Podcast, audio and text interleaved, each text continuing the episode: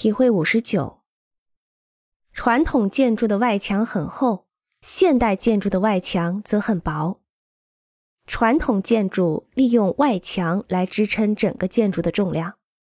外墙必须足够厚，因为它们要能承受来自楼板、屋顶以及非承重墙的巨大荷载，然后将这些荷载传递到地基。比如十二层楼高的蒙纳德诺克大厦，它的基础厚度达到了六英尺。现代建筑采用钢框架结构和混凝土梁柱结构来支撑结构荷载，同时将这些荷载传递到地基上。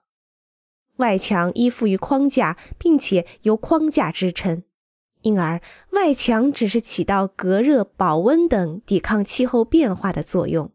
所以，现代建筑的墙体能比传统建筑的薄很多，而且除去外观原因。他们不用非得立在地面上，比如用砖石去建造一座摩天大厦，